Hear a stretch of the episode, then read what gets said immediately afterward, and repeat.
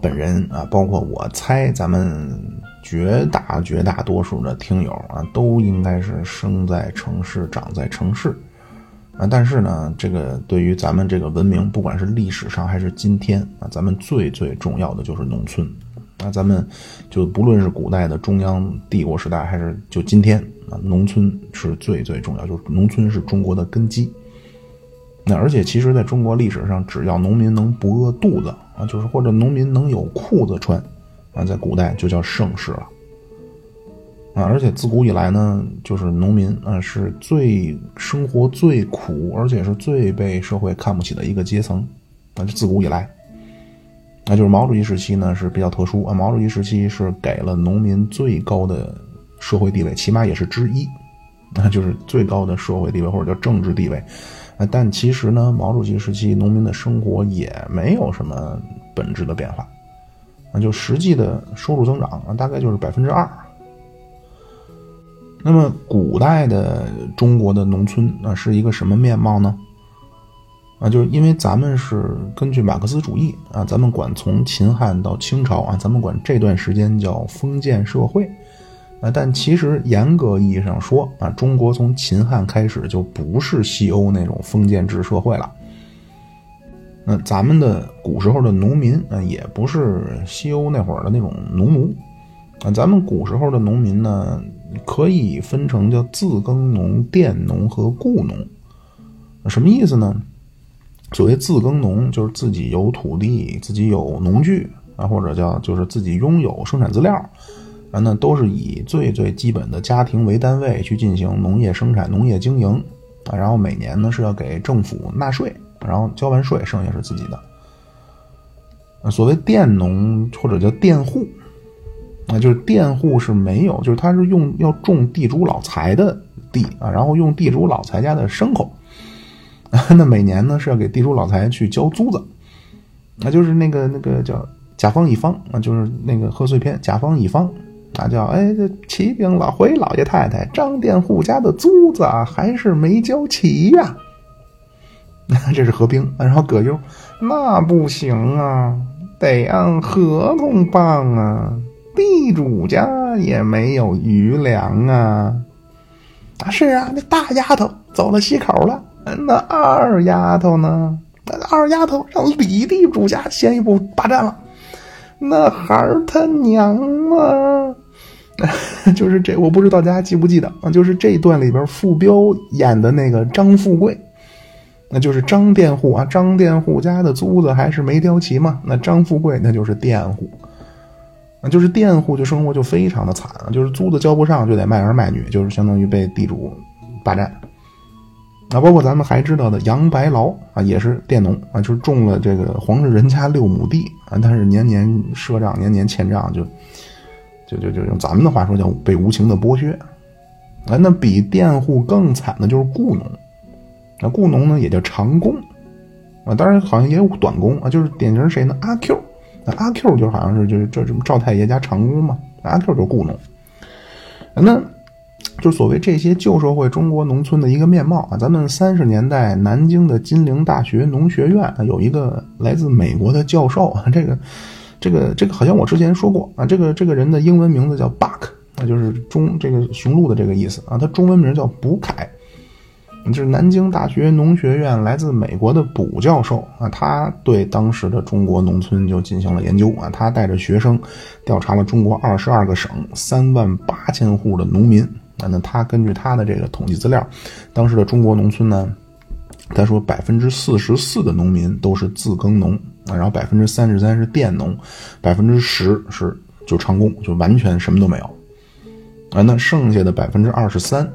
啊，很难划分，就是属于半自耕农、半佃农。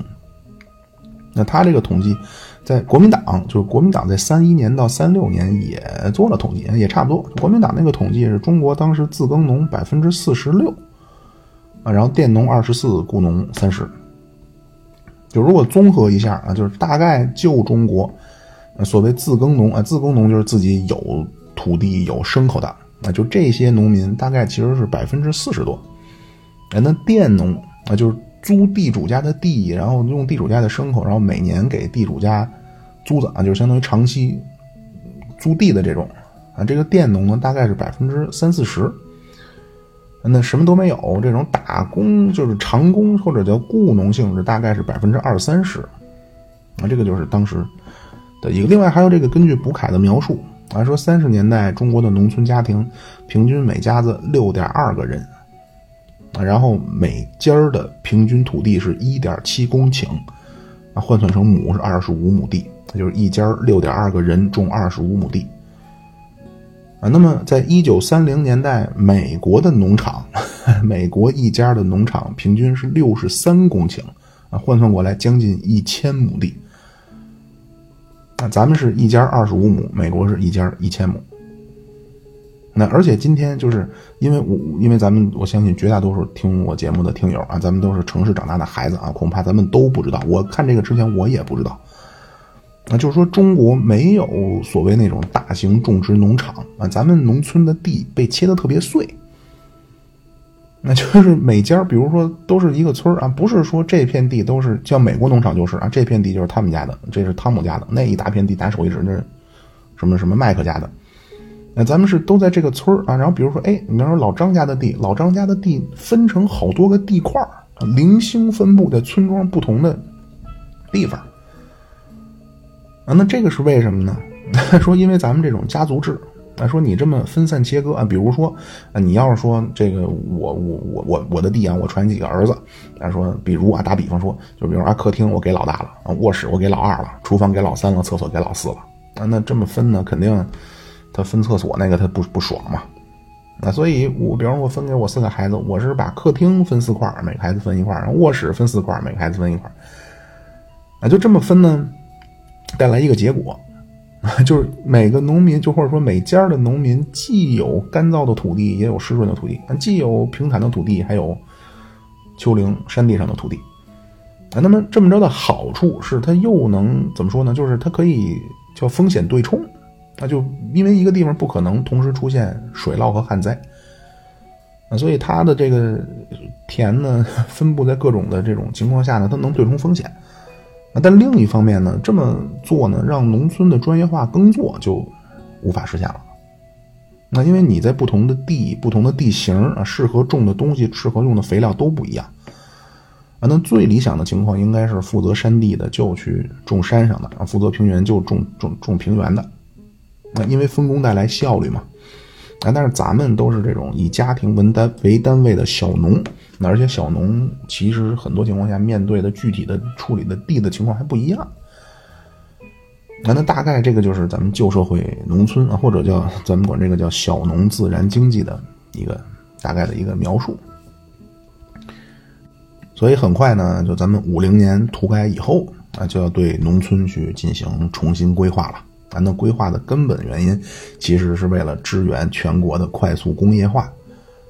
啊，那为了工业化，当时全国所有的经济门类其实都牺牲了啊，但是农业牺牲的最大。那这个之前咱们就是说，就是之前说过啊。那么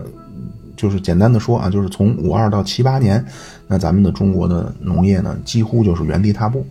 啊。那咱们农业劳动生产率啊，从五二年到七八年，其实没什么变化。啊，咱们是从大概从五三到五八年确实是稳步发展啊，到五五到到五八年最高，然后后来就就不行了。啊到五八年以后，如果从全要素生产的比来看啊，从五八一直到七八，全要素生产率都非常的低啊，很多时候都是负的。那就是五八年以前，呃呃，五八年以后，七八年以前啊，很多时候都不如一九三三年。那后来呢，是到八十年代啊，咱们的农业的劳动生产率才开始就是。甩开了三三年时候的劳动生产率，啊，到一九九四年啊，中国的农业的劳动生产率就是一九三三年时候的两倍了。那而且也是九十年代开始啊，那中国的农业劳动生产率和美国的对比，那基本上就达到了，就相当于能一直就就怎么说呢？就这个差距不再被拉大了，就能保持同样的发展的呃增长速度了。啊，就是这个，这个大家要理解啊，就就是不是说只有中国的，美国也在发展。那咱们一九三三年农业的劳动生产率是美国的百分之七，那到一九五二年新中国接手的时候啊，是美国的百分之五点一。然后就一直下降。啊，那这个阶段呢，咱们是把发展就是全国的这种剩余都不断的投资到城市，投资到重工业。啊，但是呢，美国因为它是自由市场，所以到一九七八年，啊，咱们的农业生产率下降到了美国的百分之二点二。啊，到九十年代，咱们的农业生产率是美国的百分之一点六。啊，然后就基本就稳定了。啊，就这个没有被甩开就非常不错了。啊，就日本也是啊，就是常年就维持在美国的农业生产率啊，日本就维持在美国的百分之五左右。那俄罗斯是从百分之七下降到百分之六。那这个非常重要一个原因就是美国自己也在发展，而且美国农业非常强大。那么，呃，咱们新中国的农业制度啊，有到今天为止一共是六次重大的政策性调整。啊，前面几次咱们之前都说过了啊，就是这个系列，那就五零年的土改，然后互助组，然后初级社，然后高级社，然后人民公社，然后是生产队，啊，这是前五次。那随着毛主席的去世，那新的领导上台，中国就出现了第六次的农业政策变革。啊，这个就是政治的话题呢，就是 就尽量少涉及啊。我我刚好我统计一下啊，就是对不起啊，大家我那什么一下啊，就是呃，我问一下哈，就是如果大家可，我希望大家让我知道，那比如说有这种节目啊，我录完了，然后私下分发。那如果适当收费，就是大家，我希望大家让我知道啊，有多少人愿意捧场。啊，就是一方面呢，就是这种为爱发电啊，这个恐怕确实不是长久之计。另外就是，起码在自己还有激情、有情怀的时候，啊，我这个如果说我录完了，弄了半天他也不不让发，就是完全就是耽误时间了。啊，就连响都听不着，就是。比如像什么三中全会啊等等啊，就是嗯，其实都有一些能跟大家分享的内容啊，但是这这个确实我也知道，恐怕是凶多吉少啊，所以这个这个把握不好，所以我问问大家，就是大家也可以告诉我，就是看看这种以什么样的模式能更好一些。那比如说我弄完了，然后我可以在微信里边发或者怎么弄啊，咱们也可以说一些，就是就平台十之八九不让上的，就是当然我这些也我也不会说去。去去去，纯粹的去胡扯一些什么啊？基本上也都是现在咱们国内的合法出版物能找到的东西啊。现在其实近现代是没什么秘密可言了，那无非就是做一些汇总，包括梳理的工作啊。那为什么说我还就私下我要收点费呢？因为很简单，因为在线上起码我还赚个流量啊。这个流量也不值几分钱了啊，但是起码它它怎么说呢？能多结识一些人啊。所以，但是另那种形式呢，等于就纯变成。啊，这个我也不多解释了啊，我也相信大家也也我我觉得这个事儿也没什么可怎么说呢，也不是个丢人的事儿啊，就是凭凭凭本事吃饭啊，我欢迎大家给我反馈啊，对不起啊，我这个突然就是问大家一下这个这个情况啊，我看说哪儿了 啊，好啊，就这段啊，那么就是。简而言之啊，就是咱们的第二代核心开始执政以后啊，其实要面临面对的第一个问题就是合法性啊，这个确实是不好深说啊。意思呢，就是人事安排上啊，其实呃，小平不是毛主席最后的安排啊，所以因为这样呢，他要获得合法性，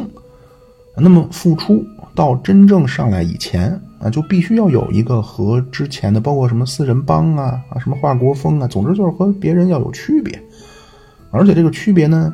你得是叫顺应民意啊，顺应民心啊，这样才能获得广泛支持。啊，那小平复出以后，最早呢，其实就主管军队、主管外交和科教。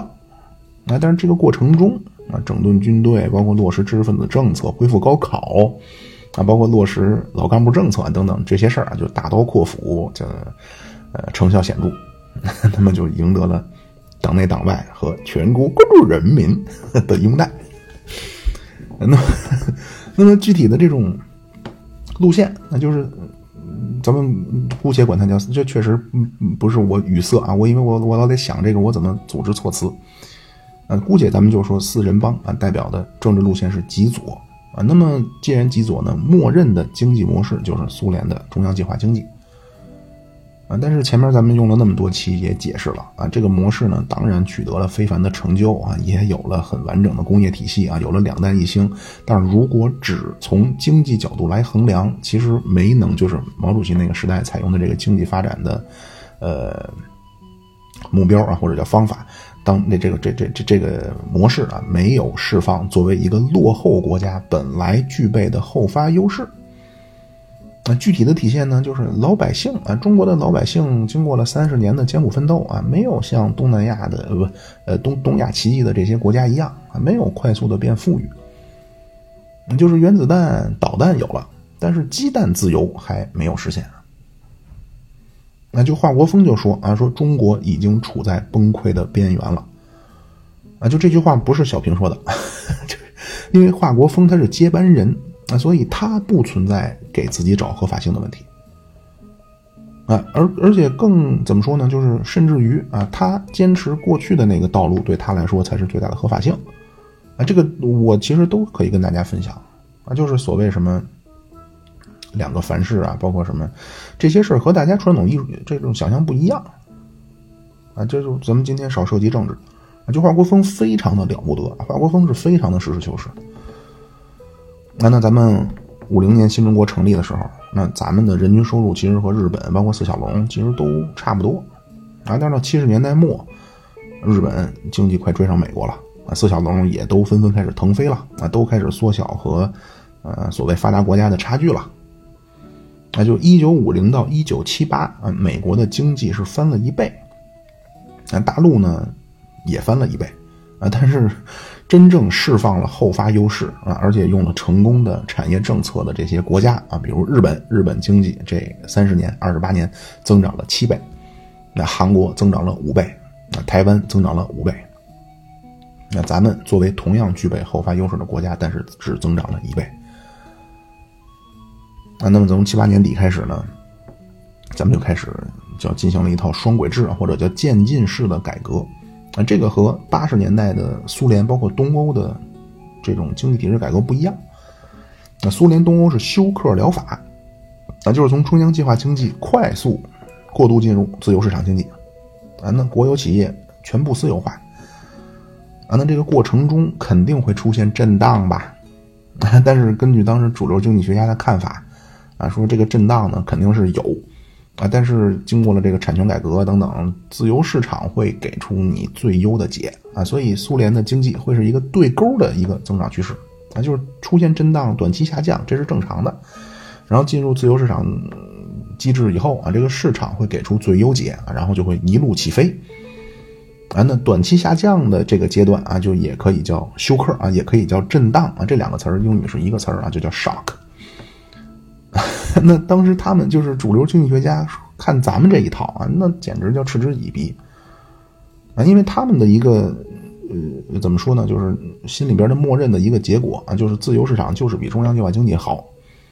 啊。那么这个过渡阶段呢，肯定要快速啊！你中国你什么双轨，你什么渐进啊，充分说明你这个革命一代你就是不懂建设经济。当时他们对中国这个模式的评价。他，说人不可能分几步跨过一条鸿沟。但是小平当时提出一个叫“解放思想，实事求是”，那就是毫不教条。而且小平革命一代啊，就是完全参与了革命时期，包括建设时期。那就是我我我前面对华国锋的评价，大家我也说了啊。那么我对咱们。绝大多数的领导人啊，真是发自内心的尊重啊！我不是说说反话或者什么，我发自内心。除了什么林彪啊，就是咱们那一代的领导人啊，他们和就是互相产生什么冲突啊？不管是毛主席也好，还是刘少奇啊，还是小平啊，他们这些就当面锣对面鼓。那咱们扪心自问啊，那如果你和你的领导产生分歧，你会怎么办呢？那我相信绝大多数人都是用四人帮啊、林彪那一套啊，就哎，我先顺着领导，啊，领导说什么，我不管我怎么认为，我先假装同意啊，有朝一日我掌权了，我再说。就是怎么说呢？就是都是要经历这种啊，我先顺着摸啊，我要揣测上意啊，克己复礼，那主席就是最大的选票啊，就是这个。啊，就是咱们不管你赞同谁的具体的，就是我所说的谁，就比如说毛主席的这一套，还是刘少奇的这个小平他们这一套啊，不管你赞同他们谁具体的主张是什么啊，但是他们都是当面锣对面鼓，没有去搞什么桌子底下那一套啊。但是今天这种精神啊，就今天这种确实几乎没有了啊，又又又那什么了啊，就好说回来啊。好啊，就当时呢，主要问题有这么几个，那最重要呢就是农村，那就是农村的政策。那当时说农村呢，叫经济发展最薄弱的环节。啊，就一方面呢，农村在就是所谓十年的这个这个这个受破坏的程度最少啊，但是确实农村的发展在当时最落后。那农村呢虽然也相对更稳定，啊，农村没有出现什么大乱啊，但是农村的生产力确实太低了。啊，就咱们之前也说过，从五八年开始，如果从全要素生产率看啊，从五八年开始一直就没能走出这个低谷。啊，那么七八年呢，咱们就派了很多的代表团啊，去去去国外去考察访问啊，去日本，小平去很有名，小平去日本啊，包括南斯拉夫、罗马尼亚，包括香港、澳门啊，什么西欧几国。那小平在日本呢，就坐了日本的新干线，就是非常那什么啊，就是说我们也要坐上这么快的车。那就这些领导纷纷去外国访问回来以后啊，就大概七八年的七月到九月，当时国务院呢就开会说，讨论一下引进啊，包括这种改革的一些问题。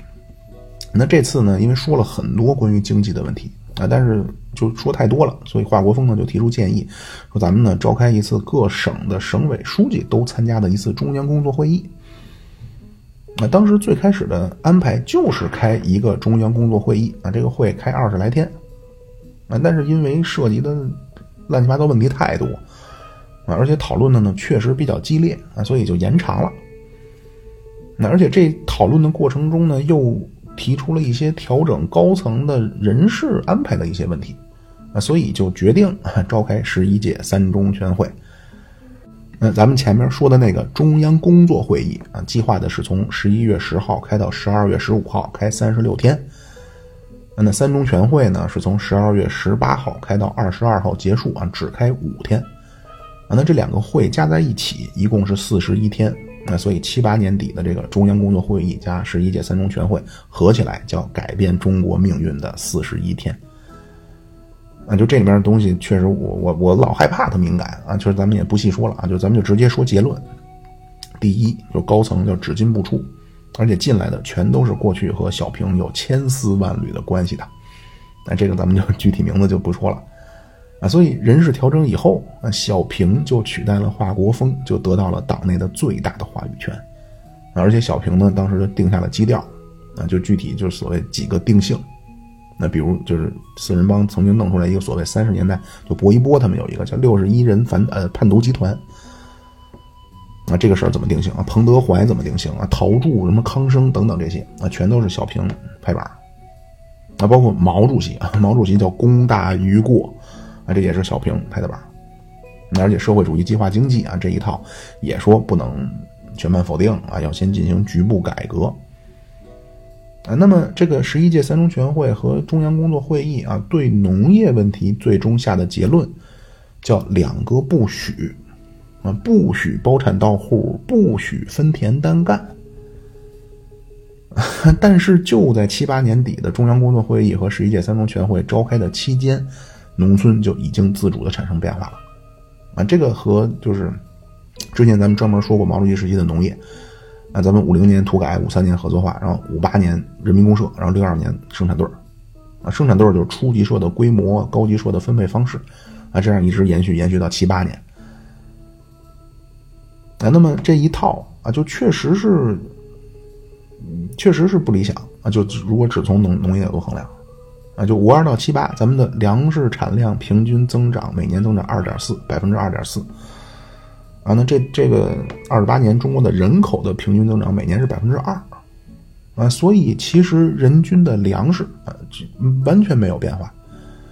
那就是因为粮食每年增长多增，就每年增长二点四，人口每年增长百分之二。啊，所以用一个比较形象的说法，或者说最呃具体的一个体现，那就是七八年时候的中国的农民，可能比五二年的时候啊，每顿饭就能多吃半口。所以咱们看以前呢，就像我咱们我父母那代人，那都肝瘦，那就稍微你没有那个不不作腮呢，就可能觉得你这个人是个胖子了。那就是因为太苦了。这三十年农业，咱们的人均的粮食没有变化。那那当时呢，就是在七八年底呢，咱们对农业的看法，就是所中央对农业的看法呢，就是说恐恐怕呢，还是因为生产队规模还是太大了啊。那所以呢，适当是不是把这个生产队规模再缩小一点？另外呢，说这个统购价格，那因为为了保证工业化嘛，所以必须压低农业农农产品价格，就国家以一个极低的价格去收粮食。啊，说这个恐怕有点不近人情，这价格太低了，影响农民的生产积极性。所以，但是最终呢，因为咱们说了是两个不许嘛，那所以应对的措施呢，就是把粮食的收购价格提高了，提高了百分之十七点一，然后超额的还有一个另外的一个收购价格啊，就有一个加价啊，这个加价之前是百分之三十，然后这样一个七八年咱们说提高到百分之五十，那后来咱们搞过一个叫三级定价。就是，然后除了这个这个，相当于收粮食的价格提高了之外，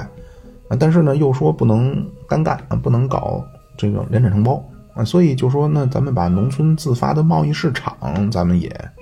就不要禁止了吧。那大概这个就是七八年的时候中央的一个对农业的认识，包括中央的一个举措啊。总的来说呢是有放松啊，但是没有说什么可以放开啊等等这些。啊！但是就在这个阶段，开会这个阶段就发生了一个意想不到的事儿，那就是安徽凤阳小岗村梨园公呃梨园公社盐岗大队，啊，就这个生产队叫盐岗大队，啊，一共十八个农民。这个在一个农民叫严丽华，因为叫盐岗嘛，都是这十八个人百分就是十几个全是姓严的。啊，在他们家这十八个人就写了一份契约啊，就说咱们要搞分田了，然后这十八个人就托孤。啊，因为当时理论上啊，你一旦搞分田就是反革命，啊，所以这十八个人呢就搞分田了，就是每个人承包自己家的一片田，然后自己种啊，然后自负盈亏。啊，那如果他们什么叫托孤呢？啊，就是说里边说的特别明白啊，说如果被抓出来了，被追究了，那村里人必须照顾我们这十八个人的老婆孩子啊，让把我们的孩子养到十八岁。那就当时那个地儿确实穷的不行啊！说那个房顶是茅草，然后房子和床都是泥的，都是土的。啊，那这个盐港大队啊，当时呢是叫三靠队啊。什么叫三靠？就吃饭靠返销，生活靠救济，生产靠贷款。那就是三靠队完全没有前途啊！所以他们恐怕也确实是逼得没办法了。就这十八个普通农民，代表了二十户。啊，说有两个没在啊，这两家人出去要饭去了，没回来，啊，所以是十八个人代表二十户，就写了一个字据，啊，里边啊非常这这这我还我还写下来了，那就是非常详细。他们说，我们分田到户，家家户主签字盖章，如以后能干，每户保证完成全年上交的公粮，不再向国家伸手要钱要粮。如不成，我们坐牢杀头也甘心。大家社员也保证把我们的小孩养活到十八岁。那就是写了这么一段话，然后底下都是签字，然后签字上面要么是按了手印儿啊，要么是盖的印章。就这个按着手印儿的这个这个这这份契约啊，或者就这这这个纸条啊，今天都是咱们改革开放的重要文物。那这样有了这个。那安徽凤阳就开始了大包干儿啊，结果这一干啊，产量大大提高了。啊，那当时安徽的一把手是后来的咱们的人大委员长万里，啊，这个也是非常有魄力啊，不但没有去绞杀小岗村而且把小岗村当成了一个正面典型啊，上报给了中央。啊，这样一年以后，一九七九年的年年底，中央再召开农村工作会议，啊，就这次终于拍板决定放开了。那咱们七九年就终于决定啊，说允许农村最贫困的这些所谓三靠队儿，啊，就从三靠队开始，那就其实就相当于用全国最差的，就不如做个实验了啊，反正也这么着了，啊，所以一九八零年开始啊，咱们说让三靠队儿去去去搞大包干儿，那那当时呢，全国百分之十是三靠队儿，啊，所以用百分之十计划用百分之十做实验，啊，结果一九八零年年底再统计，发现百分之十四的生产队都用大包干了。那就因为百分之十是三靠队嘛，也就是说还有一些不是三靠队的也开始自己搞大包干了。那么小平呢就说啊，说农村最大的民主就是把地下放给农民。就是百分之呃，八零年是百分之十四，到八一年就百分之四十五了，到八二年百分之八十，全国农村大包干。那这样到八四年，那家庭联产承包责任制全国就快速推广了啊！八四年全国百分之九十九农村都大包干了。那就是咱们说毛主席时代粮食的平均增长率百分之二点四，啊，那农业的平均增长率百分之二点九。啊到八四年，增长率一下到百分之七点七了，那而且全要素增长一下就到了五八年以前的水平，那再加上八十年代咱们开始计划生育，啊，人口增长率下降到百分之一点三，那这样咱们就不是说能多吃上几口饭的问题了，那就是你粮食一多了，就是人均粮食一多了，就能养猪养牛羊了。啊，这个我我我没有去查啊，就我印象中好像是五斤粮食出一斤猪肉，七斤粮食出一斤牛肉，啊，所以你粮食就人均粮食多了，所以你这个怎么说呢？就是人均吃的肉也就多了。啊，那咱们中国的最后一个生产队儿啊，是黑龙江双城黎明村第四生产队儿啊，是一九九八年一月解散。那这样呢，到。严格来说，就到九八年，那中国的农村就彻底的百分之百的就结束了毛军时代的农业集体化。那这样就是农村的第一波改革，那就是释放了生产活力。啊，再加上七八年呢，当时还说，因为统购的价格提高嘛，所以农民更玩命干了。那说很多地方就是农村都得用小学的教室放粮食了。那咱们从七九年到八四年，那就经过统计学的那种回归分析，啊，就是七九到八四年这段农业的大增长，那其中投入要素的增加是占了百分之四十六，啊，什么意思呢？就是这种增长当中用了化肥呀，比如包括用机械化呀，啊，包括投入了更多的人口，那，这种带来了这段阶段的增长是百分之四十六。啊，那制度性变化就是从生产队到大包干啊带来的增长是占总增长的百分之四十七。啊，那百分之四十六加百分之四十七等于百分之九十三，剩下百分之七是就是统计学无法找到原因的因素。那所以从生产队到大包干嗯，一下农村就有了活力。啊，那这个阶段就是从七八年到八四年这阶段农业增长叫超常规式的增长。啊，就是这个这个打一个打一个比方啊，就是我们小的时候呢，那会儿就特别流行在手腕包括脚腕上绑上沙袋，啊，就看着像个护腕似的，但其实里边灌的是沙子。那你没事的时候你就带着，然后你比如真到体育考试去了，你 摘掉沙袋，成绩炸裂。那大包干就是，啊，一下就回到了五二年以前了。啊，那有两个，就九十年代两个学者啊，就是吴小英和孟欣，那他们调查了五个省。那就五十年代，中国农村就又回到了每家平均六点五块分离的地的状态了。那等于绕了一圈，又回到了建国时候的原点。那等于这一下等于就摘掉了那个沙袋嘛。啊，但是这种制度层面的这种活力释放，它不能持久，对吧？你摘了沙袋，肯定你跑步跳高成绩提高，但是你这不能再提高了。那具体到农村。就是你，比如你原来的生产队的时候，你能出工不出力，你大包干了，你玩命干，但是你再玩命，你你你也得吃饭睡觉，啊，所以到八四年呢，咱们农业这快速增长一下就放缓了，那这样以八四年为分界线，啊，八四年咱们召开的是十二届三中全会，那就以八四年十二届三中全会或者叫以八四年为分界线，那农村的第一波快速发展啊，也叫来自改革开放之后农村的超常规式的增长就结束了。那但是呢，咱们也是非常的怎么说呢？就是，就总之就做出了调整，啊，就先调整了这个统购价格，啊，因为到八四年的时候是粮食又多，然后政府的收购价格又贵，啊，所以呢就决定啊是百分之三十的粮食还是按之前的收购价格，那百分之七十呢就相当于打了个折扣，就按便宜点价格收，那这样一来呢，就产生了一个后果，那就起码说，嗯，主观意愿上啊，就是政府呢一方面甩掉了财政负担，那但是呢，因为是市场经济，那所以这个好像确实不是政府鼓励的，这好像也是农民自发的，那就是农民自己想到了一个出路。啊你不是现在收粮食价格相当于降价了吗？那好啊，一个呢，农民想到的方法就是去种一些其他的经济作物。那另外就是农民呢，又开发出来了一个新的，那叫乡镇企业。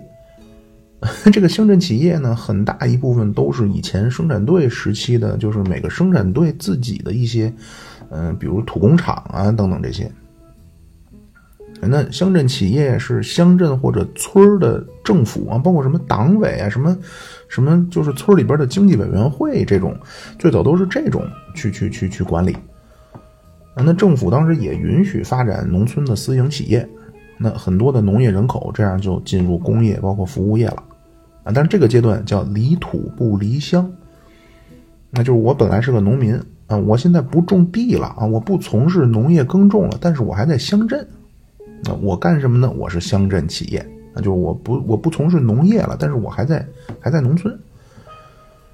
所以农村经济呢持续改善呢，就从八十年代前期的释放市场活力，那很快以八四年为界，就进入到下一个阶段，就是农村的非农业经济的发展。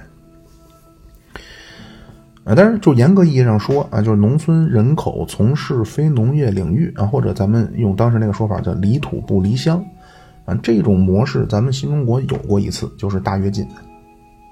那就是咱们农村的非农业劳动人口，五二年是九百万。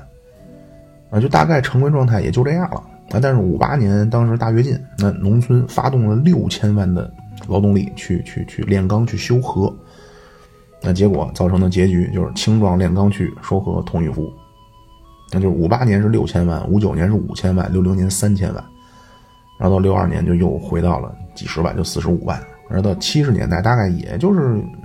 这样，那就是绝不会超过一千万的这种在农村的非农业人口了。啊，那么到八七年，就反正八十年代后期啊，咱们在农村，但是是非农业就业的人数啊，到了八千万啊，就比五八年还多两千万。但是这次和大跃进完全不一样啊，就这个数字，就是在农村的非农业就不从事农业的，就是非农业就业的农村人口啊，到二零零五年是一点六六亿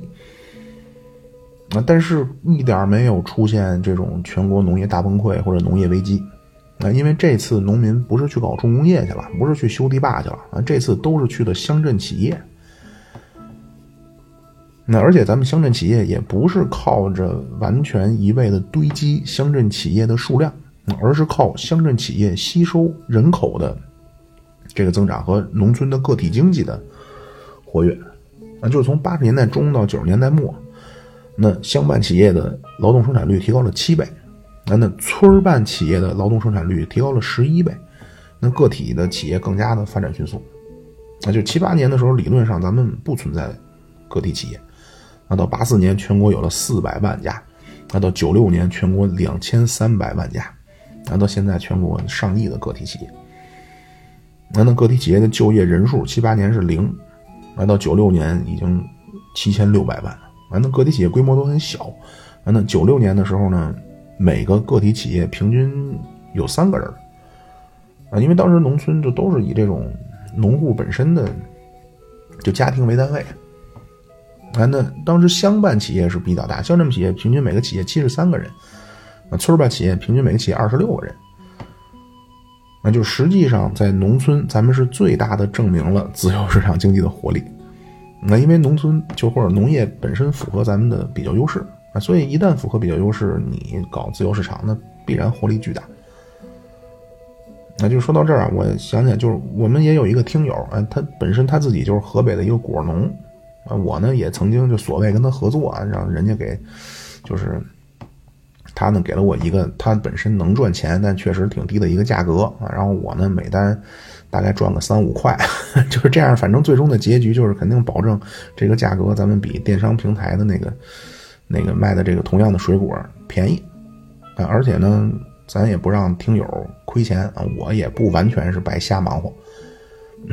就是当时我想的呢，就是另外呢，咱的这种方式啊，能带活农村的个体经济。啊，本来想的都挺好啊，结果这个物流的问题啊，因为都卖的是鲜果，啊，有很多南方的、什么上海的、江苏的朋友啊，收到了都说都有烂的了。啊，本来呢，咱也说那烂几个我就退你多少钱啊，结果咱这听友都很好啊，都都不要啊，所以这么一想呢，干脆就我觉得有点背离初衷，我也就不弄了。啊，就是妙主播这个人啊，非常的有情怀。如果咱们有听友啊，有一些其他的什么方案啊，就任何领域、任何形式啊，只要是不损人利己，那就是欢迎联系我。说回来，就是这个这个不是果农，就是说，就是一个是七九年这个大包干啊，就制度层面就放开了集体化时期的束缚，然后八四年以后啊，就八十年代的中后期，农村的乡镇企业的蓬勃发展。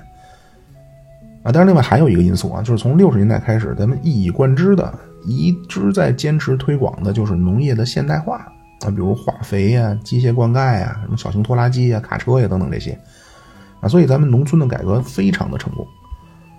那而且随着农村经济的增长，啊，农村也释放了多余的劳动力啊，因为以前都是大锅饭，啊，现在就回到了那个每家大概半公顷啊，就是大概七亩左右。那就我看到，因为这我没有亲身的这种经历，那就是我看到的，就是一个正常的成年男子借助耕牛和一些，嗯，就是比较就就就不复杂的这种，呃，农农农农业工具，那一个人大概能搞五亩到十亩就耕种，啊，但是咱们一家大概半公顷，就一家大概七亩啊，所以多余的劳动力，那第一波呢就去了乡镇企业，啊，当时呢叫离土不离乡。啊，那后来再有多的，那就进了城市啊，叫离土又离乡。那而且这些剩余劳动力啊，这对这些人来说，如果在家躺着，那是一分多余的钱也没有啊，因为这点地可能两三个人就种完了。那但是我是第四个，我在家躺着呢，就吃闲饭啊，所以我在家躺着，一分钱一分钱没有。那我呢，不管进乡镇企业还是到城市啊，那么我也没脸要高工资。所以就工资非常的低廉，这样呢就又给了乡镇企业，包括给城市里边的一些非常辛苦的行业。那比如废品收购啊，就是所谓捡破烂的啊，就是收废品的。那比如建筑啊，那些建筑工人。那还比如像现在的外卖这些行业啊，就总之给城市提供了大量的廉价的劳动力供给。啊，这个就是咱们所谓的人口红利。啊，咱们人口红利从哪儿来的呢？不是城市，咱们人口红利是农村。啊，就中国最厉害的，就到现在为止啊，其实这个改革开放最厉害的，其实不是说什么每年培养出这帮什么什么多少大学生，咱们这帮大学生说白了没什么用。啊，就是话话说过了啊，对不起，就是我的意思是，真正咱们起决定作用的是这些农村的本来特别穷的，在家躺着也一分钱不拿的，所以出来他拿非不非常低廉的工资的这些人啊，这个是咱们。起码到，起码到二零一零年啊，咱们靠的是这些人啊，这个是改革开放中国成就的主力。啊，另外对这些人来说呢，就在需求的方面啊，他们是劳动力供给；另一方面，在需求的层面，那因为农民是中国人口的绝大多数，那农民的收入提高了，那农民的消费升级了，对吧？你有钱了，你就不能只吃米面了，你也得吃大鱼大肉啊。那另外，互联网一普及，对吧？你一刷抖音。那你一看什么淘宝、什么拼多多啊，就反正也都会在电商平台上去去购物了。那而且随着经营的环境越来越越越激烈，最早的乡镇企业咱们说了，那都是地方的官员，包括党的干部啊。但是慢慢不行了，那马大帅也得让什么王斌、李平来经营学校，对吧？就是现在绝大多数的乡镇企业，理论上还是集体所有或者叫公有啊，但其实完全是按自由市场。经济的这种这种这种原理去运行运行了啊，那这些企业对地方政府来说呢，它又能带来一个叫预算外的财政收入啊，所以总的来说，咱们的农村改革非常成功啊。那么当然也有问题，或者说也有一些还需要解决的。一个呢就是涉及国家的啊，就是粮食安全啊；另外呢就是涉及农民的，那就是所谓三农。啊，就是这这个有些东西我会在最后详细的说啊，我现在只简单的说一个结论，啊，就是如果按照自由市场经济，那中国淘汰农业就和美国淘汰实体经济一样，啊，因为你如果走完全的自由市场经济，那最终肯定是这个资本全部进入回报率更高的领域。那就为什么美国现在空壳了呢？啊，因为金融业的回报率就是比实体工业的回报率高十倍以上。啊，那传统农业的回报率几乎忽略不计。啊，那为什么美国可以有发达的农业呢？那当然，一方面是政府有补贴，那就是美国政府对农业的补贴，对农业补贴，一个是逆周期的财政补贴，啊，这个应对市场波动。啊，另外，美国还有一个叫水土保持计划，啊，就是政府给农民一点钱，让农民你别种了。啊，就是咱们这美国高速公路两边啊，经常是一边什么都没有啊，另一边大玉米，那那边就他不种嘛？那为什么呢？因为政府给补贴了，就不让种休耕。那除了这种补贴的因素之外，其实美国农业跟中国农业不一样。那如果从要素禀赋结构上说，美国是土地密集型的，包括资本密集型农业。啊，咱们要素禀赋结构是劳动力密集型啊，咱们的农业可能更接近日本。啊，就咱们虽然说九百六十万平方公里，但是民国时候呢，有一个地理学家叫胡焕庸啊，他呢就提出从从东北的漠河到西南云南的腾冲。啊，就漠河和腾冲之间有一条虚拟的线，如果把中国分开，那么这条线的东南是百分之四十四的土地，但是聚集了九百分之九十四的人口。那这条线的西北是百分之五十六的土地，但是百分之六的人口。那而且更加不好的就是所谓中国的西北的土地，那基本上除了沙漠就是草原和雪山，没有什么可开发耕地的可能性。那所以咱们从小学啊，中国地大物博，啊，但起码对农业来说，啊，中国根本不是土地密集型。那美国和苏联那就土地密集型，啊，就是美国和苏联相比于中国，啊，不但是土地密集型，还是资本密集型。啊，所以美国中西部那广袤的农田，当时大大震撼了赫鲁晓夫嘛。啊，就是因为美国它有这种。先天的条件啊，所以美国的农业机械化，包括农业现代化，就完全能施展开。那苏联当时手里有东欧平原，而且苏联的农村推行的工业化啊，就和咱们五八年那种光集体化但是没什么工业那种完全不是一回事儿。啊，就苏联大概的农业劳动生产率可以到美国的百分之十五到百分之二十左右。啊，那日本劳动生产率呢，大概也就徘徊在美国的百分之五。那咱们就是好像前面说了啊，就是咱们的劳动生产率到九十年代开始呢，就和美国保持很稳定的，就徘徊在美国的百分之一点五到百分之二左右。啊，我所谓苏联是美国的百分之二十，美国是美国的百分之五啊，咱们大概是美国的百分之一到百分之二，是指农业的劳动生产率。啊，就是将来可能咱们农业发展的极限也恐怕就和日本差不多了。那因为你随着产业升级，咱们可以提高资本密度，但是你不可能开疆拓土了。啊，所以土地密度无论如何赶不上美国和苏联了。啊，所以如果按照自由市场经济，那咱们的农业应该被淘汰掉，那就和美国淘汰这种低端制造一样。啊，因为资本它都是自然会去，就跟那水往低处流似的，资本都是去那个资本回报率高的地方。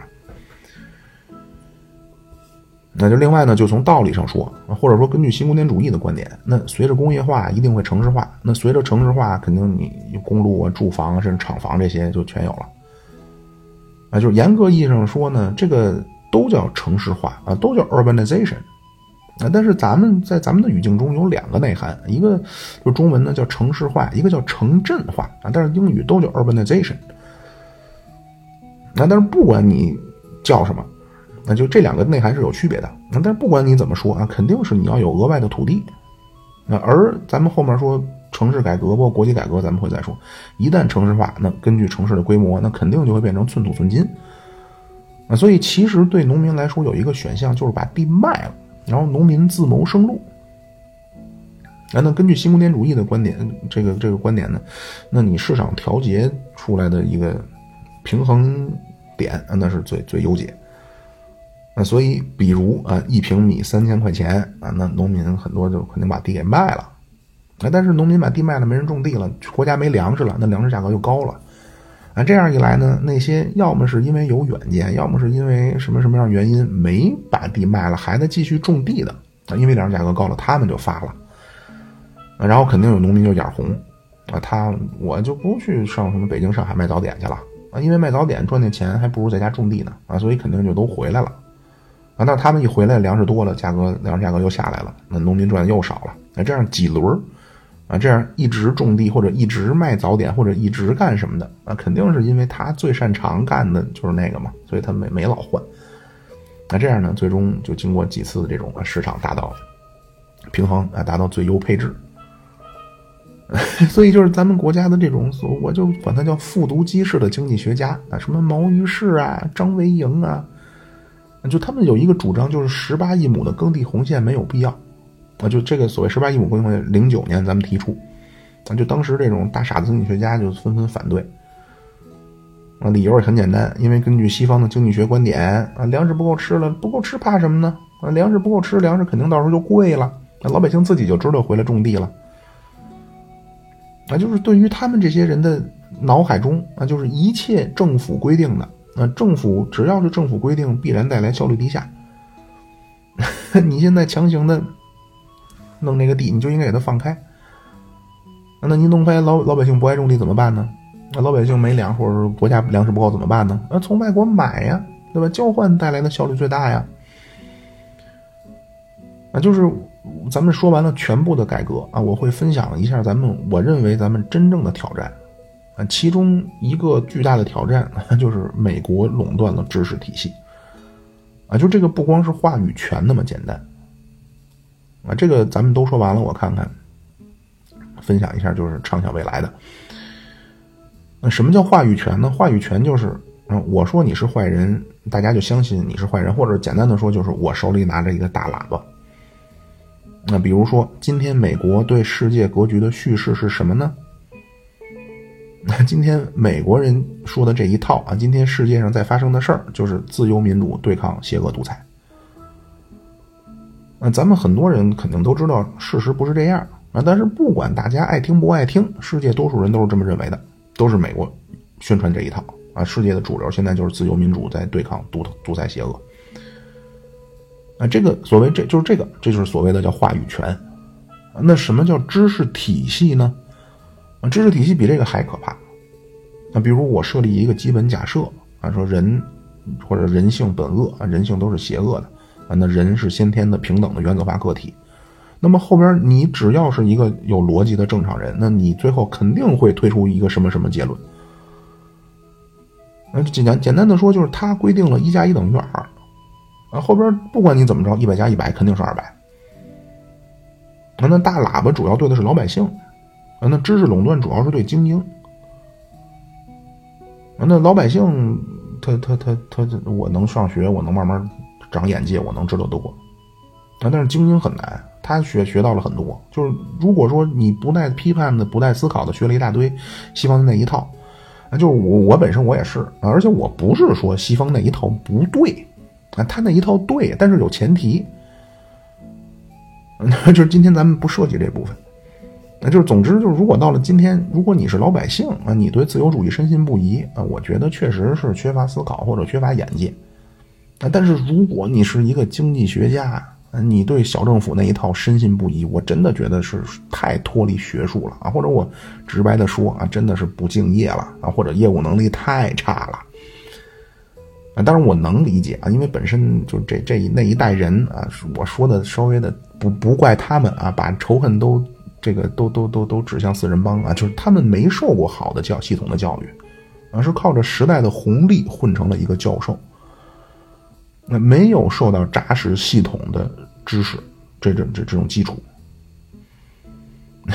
再加上亲眼目睹了中央计划经济的一些不合理之处啊，所以就对小政府啊、守夜人呀那一套啊，就产生了莫名的好感和崇拜啊。但是你既然进了这个圈儿，总要多了解一点新的理论，包括新的事实吧。就就是你学习西方没有错啊，确实人家西方创造了近代的辉煌啊。但是学习西方就和文艺复兴的时候西方人学亚里士多德一样。不是说咱们要学习的是亚里士多德说了是水火土气啊，是那个大球掉得快，小球掉掉得慢，啊，而是要把那些结论去掉，然后继承方法。咱们很多这种就是那代就是五五十年代六六十年代生的这些所谓的教授啊，真的就是大傻子一样啊，记了一个结论，然后就回来就套。那你这么生套，肯定就会出问题。那理由很简单，第一农业不是城里人辞职啊，比如我今天我体制内，明天我辞职我去互联网了，几年后我自己创业了。农业不是农民起农业起码你有一年，就你从播种到施肥，你有个过程，到收获啊，播种到施肥到收获，你得有一年。那第二个，中国人太多了。完就九十年代，西方开始搞中国威胁论啊，其中一个理由就是说，他们预估啊，说中国进口粮食到二零二零年，中国得进口两到三亿吨。那那当时九十年代全球的产量呢，说那全世界的粮食的贸易总额都给中国到二零二零年都不够中国人吃的。啊，但是咱们二零二零年我看了一下啊，咱们的实际粮食进口是一点四亿吨啊，当时那个他们估预估两到三亿吨，等于咱们少了一半。而且咱们还出口了三千多万吨，不到四千万啊，所以其实咱们纯进口的只一亿多一点儿。所以就是两条加在一起啊，一个是中国有这么多人啊，中国要消耗这么多的粮食啊，这个经得起市场调节的波动吗？那就我前面提到的那位，那就非常淡然的说啊，那粮食不够吃了就买嘛。那因为你现在土地，你到时候都干别的了，你土地换钱了，而且钱生钱嘛，自由市场嘛，钱生钱了，到时候中国有钱了，那到时候买不就行了吗？那当然，那我不用再多多的评价了，啊，就是这个很多时候你不是你想象那样，就是世界上只要你开价，有人就给你，啊，有的人现在不是想赚你钱，是让你死啊。那所以针对这点呢，咱们主要是两个应对，那一个呢是政府不断的主导对农业的研发，啊这样呢提高单位面积的产量啊。第二个呢就是要在严格的控制之下去做一些粮食进口。那先说这个农业研发，那就是咱们农业研发包括生物育种、智能农业、呃农机装备啊，包括可持续发展，就是所谓保护生态环境这一套。啊，那咱们在海南、在四川、在甘肃啊有三个。就是最大的国家级的育种的基地。那因为这个农业的科研周期非常长啊，那袁隆平的这个杂交水稻呢，属于很短的了啊。但是袁隆平培育出一个品种也得四五年啊。包括说你想培养一个猪，啊就是吃的那个猪，你想培养出一个更好品种的猪，可能得二三十年。那而且还农业还有一个问题，就是农业科研还有一个问题，就是它很难直接市场化。那就有的种子，包括化肥啊，肯定就是农民每年买啊。但是设备啊，包括很多种子啊，就是买一次就够了啊，或者很长时间就他不用再买了。那所以这个农业研发呢，第一个费力不讨好。那另外这个农业研发和消费品不一样那。比如我是一个企业啊，我是苹果啊，我研究了一个苹果手机，我直接卖给消费者闭环结束了。那就是海量的消费者，如果他认可我的产品，他会直接给我的研发成本买单，啊，但是农业不是，啊，比如我是一个育种的企业，或者我是一个研究化肥的企业，那我研发出来的产品不是卖给消费者，啊，我是要卖给农民，然后从农民身上去收回研发成本，啊，但是咱们国家呢，农民穷得很，啊，当然理论上农民可以贷款去买化肥或者买种子，啊，然后。卖肉卖菜的时候往贵了卖嘛，那最终理论上还可以做到让大众买单。但是第一，咱们后面会说，就是咱们的金融体系无比脆弱。那第二，咱们无法承受这种消费指数的这种巨大波动啊。消费指数 CPI 啊，就是那个那个消费者物价指数啊，Consumer Price Index。那这第一个就是政府不断的去主导农业研发。第二个呢，就是粮食进口。那那咱们国家呢？就特别是在改刚改革开放的时候啊，一起码一直到二零一零年，咱们是非常典型的劳动力密集型的要素禀赋结构。那传统农业当然也是要求劳动力密集型啊，但是农业如果进行现代化，那农业要求的是资本密集型和土地密集型的要素禀赋结构。啊，那咱们比如现在咱们种小麦啊，大概一亩地七八个工，那什么叫多少个工呢？就是需要多少个劳动力干多少天。啊，种小麦一亩地七八个工，那种水稻一亩地十五六个工，啊，种蔬菜大概一亩地二百多个工。那所以种菜，那在农业当中属于劳动力密集型啊，所以中国其实最适合种菜，那美国、苏联适合种粮食。那所以今天体现出来就是美国是菜贵，粮食便宜。咱们中国相比之下，就是粮食比菜便宜，那就咱们大概一斤大豆两块多，美国一斤大豆折人民币一块多。那但如果比西兰花、菜花这种，那就是你要在美国吃有机的，那很贵，那就比中国贵得多。啊，那咱们在所谓在这种农业在国际上有竞争力的，那就是所谓跟周边国家经常出现一些贸易摩擦的，其实主要是菜。啊，比如什么大蒜啊，大蒜，韩国对中国进口大蒜收百分之三百一十五的关税。呃，蘑菇是多少？芦笋是多少？就是反正日韩对咱们这种就是劳动力密集型的农产品，啊，就因为这些最符合咱们的比较优势，啊，所以一旦进入国际市场，那周边日韩他们这种就完全招架不了。那另外还有一个就是卖土地，卖土地理论上更赚钱，哎，所以如果按照纯粹的自由市场经济啊，就前面我说那种复读机式的经济学家，他从西方呢看了个哈耶克回来，觉着那什么了。那取经成功，就如果纯按照那一套呢，那咱们进入全球化的产业分工以后，那农民呢，要么都去卖蔬菜，那还有一个选择就是把地都给卖了。那总之就是赚钱以后全部进口粮食，啊，但是这个我前面也说了，就是粮食安全啊，这个属于国家安全，这绝不能交给市场。嗯，所以综合起来，一个是粮食问题的特殊性。啊，一个是客观上中国其实不是资本密集型、土地密集型的的的的要素禀赋结构啊，所以粮食在农业里属于没有比较优势的啊，咱们政府只能去迫不得已的去进口粮食，但是还不能完全的去去去依赖，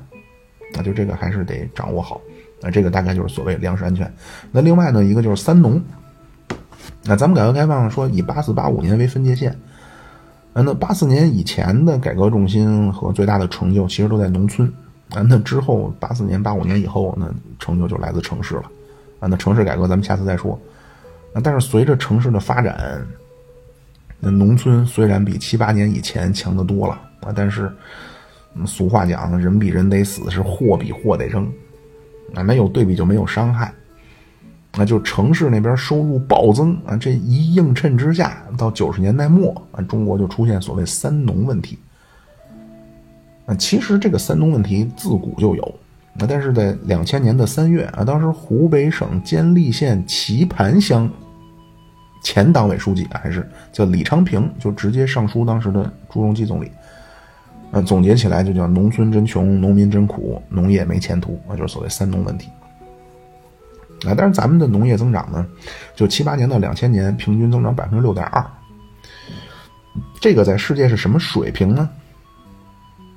就世界平均啊，就二战以后，世界从不管是从五十年代还是到九十年代以后啊，就平均世界农业增长百分之二，啊，你能到百分之三就相当不错了。那所以从七八年到两千年，中国农业增长是世界平均水平的三倍。啊，但是主要问题就是城市的。更快，那所以就造成了一个城乡差距。咱们说八四年以前主要是农村，那就七八年到八四年，农村的人均收入的年增长是百分之十四，啊，那这段时间城市的人均收入百分之七啊，也就是这段时间农村是增收入增长是城市的两倍，啊，但是八四年开始，那城市的生这个增长率就基本是农村的，就是农民的收入的两倍了。那而且这个还是建立在双方基数的不对等的基础之上，啊，所以城乡差距就越来越大。那到九十年代末就所谓出现三农问题。那另外咱们在农村的就是所谓现代化的配套，啊，比如在农村的教育、农村的医疗，那就是解放前是呃不是不解放前那个改革开放前是高度平等，啊，虽然其实也不平等，就是，但是起码农村的生产队他有赤脚医生。啊，就大学生上学不要学费，啊，就这个肯定就是在农村肯定不如，因为当时刘少奇他们就想主要去弄城市嘛，就毛主席就不爽嘛，那就这个肯定农村肯定不如城市，但是这总比没有强，啊，但是改革开放以后，啊，那教育、医疗这些包括社会保障全部市场化，那市场化呀就代表着价格就要放开了，啊，价格的定价交给市场。啊，所以咱们就是，反正我小时候看新闻联播啊，就经常说农民什么看病难、上学贵等等这些。啊，包括很多就是那个那个张张张桂梅老师嘛，就是很多中国的落后的地区啊，为了给家里省钱，到现在甚至不让女孩上学啊，真的就是完全回到旧社会了。那等等这些呢，就是一方面确实咱们在农村的建设，因为咱们新中国还短啊，在农村的建设呢还没就之前没没没没没做什么啊，或者说做的不够。那另外还有一个核心呢，就是农村的收入就是低。那么有一些理论，或者说有一些曾经的一些主流的一些做法啊，那针对农村的收入呢，就二战以后啊有几轮或者说有几种理论认识啊，就第一次或者说第一种呢，就是五六十年代啊，当时的理论呢就是叫外部援助啊，所以针对农业啊，当时就流行的就是外边拨钱，然后在农村去修堤坝、去搞灌溉啊，就咱们当时也是啊，就五八年。啊，就当时大跃进一个重要的举措就是发动农村的劳动力去修水利。那结果咱们不光是中国，就是这这一派呢，其实都是效果极差。然后到七八十年代呢，就是因为有一些企业管理的一些理论，啊，什么人力资本啊，就这些理论兴起了，所以当时世界对于农村农业又有一个新的说法啊，就你什么之前的什么灌溉、水利、什么机械化，啊，说这些硬件都是表象。啊，说真正的深层次的还得是软件。啊，说农民想要去或者农村想要去改善收入、改善生活水平，最终还得靠教育。那结果倡导一番，干了一番，那效果不不大。这是到八十年代、九十年代呢，又产生一个理论，那说对农村呢要进行产业结构调整，啊，要鼓励农村呢去去去尽量去生产或者去种那些高附加值的农产品。那但是传统的农产品价格弹性很低，那高附加值的农产品价格弹性高。那如果你所在的国家整体收入上不去啊，或者换句话说就是，如果大家都很穷，你价格弹性高的东西，就说白了就是你贵了我就不买了。那你都天天卖燕窝，我就不我就不吃了，我就买别的去了。那所以在一个穷国里，农业就是很难发展。那所以怎么办呢？咱们只能是把大量的农业人口转移走，变成非农业人口，然后靠非农业人口的高收入来带动农业。大概美国就是这么个路子。啊，就是美国的农民其实和城市人口这个收入的区别不大。啊，就是美国结束内战的时候，全国美国百分之五十是农民，啊，到今天美国百分之一的农民。啊，同期就是日本开始明治维新，就大概也是美国结束南北战争。啊，就是日本明治维新那会儿是百分之七十是国家人口是农民，然后到二战结束的时候，日本百分之五十农民，八十年代百分之十，啊，两千年百分之四，到今天日本百分之一的农民。所以咱们八十年代产生了乡镇企业啊，农民是离土不离乡啊，就离开了土地，但是还在乡镇。那从六九十年代呢开始鼓励农民离土又离乡，那这样完全就和乡镇企业就不一样了啊，就农民就进了城了。那最早我印象深的，比如什么小保姆啊，啊，包括建筑工人，那叫他去特区建筑队，我做外地打工妹。那活着就要拼命干，小车不倒只管推。那就是那个小张，就是四川，包括安徽的啊，就是都很多来到城市。那但是这样就有一个问题，就是农村转移出来劳动力，你能在城市找到工作吗？那听过前面的都知道啊，就是一个国家能创造多少就业，取决于国家产业结构。那现在咱们国家产业结构基本可以吸收就业，啊，就最近其实全球都有问题，这个就是牵扯到城市，咱们后面再说。那另外一个就是中国毕竟这么大，那每个地区的自然条件、经济的要素比重结构都不一样，啊，所以其实理论上每个中国的就是每个地区适合发展的农业其实也都不一样。那那么咱们这个就需要，比如像运输体系的搭建，那就是无论咱们从交通运输啊，包括电子通讯啊，咱们都做得非常好啊，那就有了这些，咱们各地区的交易成本，包括交易的效率都会，就交易成本下降，交易效率上升。那最终呢，咱们就会靠着农村的资本积累，包括农村的劳动力的转移，啊，咱们尽量也把中国的农村变成一个资本密集型的农业。那对农民来说呢，资本密集就代表着每个农民都有钱了。那那剩下一些恐怕还是需要进口的。那咱们目前看，跟美国有点往那个水火不容的方向发展了。啊，但是美国的大豆啊，咱们可以用巴西的，包括阿根廷的大麦啊，印度的大米。那印度、巴西本来就是金砖国家，那明年金砖扩容，阿根廷也进来了，啊，再加上新进来的沙特、伊朗，啊，之前有俄罗斯，那就全世界的能源把握在金砖国家，另外人口不用说了，呃，美国为代表就是昂萨阵营，啊，他们是十亿人口，啊，他们叫黄金的十亿，那叫 The Golden Billion，就是黄金的十亿人口，啊，他们是掌握着军事、金融，包括意识形态。那咱们这些南南国家，代表着掌握掌握着人口，掌握着能源，那就现在咱们是要搞一次全球版的农村包围城市了。这个咱们针对军事、针对金融、针对意识形态啊，都要有不同的招数。这个咱们最后抡圆了砍一期啊，就畅想完，就是这个总结完了改革这些，咱们畅想抡圆了砍一期。好，那么大概这个就是农业。那但是农业的改革，咱们说了，就是其实越发展越需要城市的配合啊。城市代表着转移农村劳动力的目标，包括农业产品的一个需求曲线啊。就这个就互相作用啊。就城市能吸收的人越多，农村劳动力的转移就越多。那而且农业产品的需求曲线就能一一直的往往右移动。而城市存在着一个比农业比农村更严重的问题，就是重工业都在城市。那而知听过咱们之前节目都知道，城市。曾经做就是这个这个呃重工业是计划时代、计划经济时代被扭曲的一个核心啊，所以城市的改革就和农村不一样了啊，绝不是说放开了什么弄几个这个乡镇企业就万事大吉了，然后就九坡下驴啊就能成。但是虽然如此的凶险啊，咱们的城市改革起码对比苏联和东欧啊，咱们比他们强的多得多得多得多得多。那所以咱们下次呢就说城市的改革啊再下下次咱们说国企。那好谢谢大家拜拜。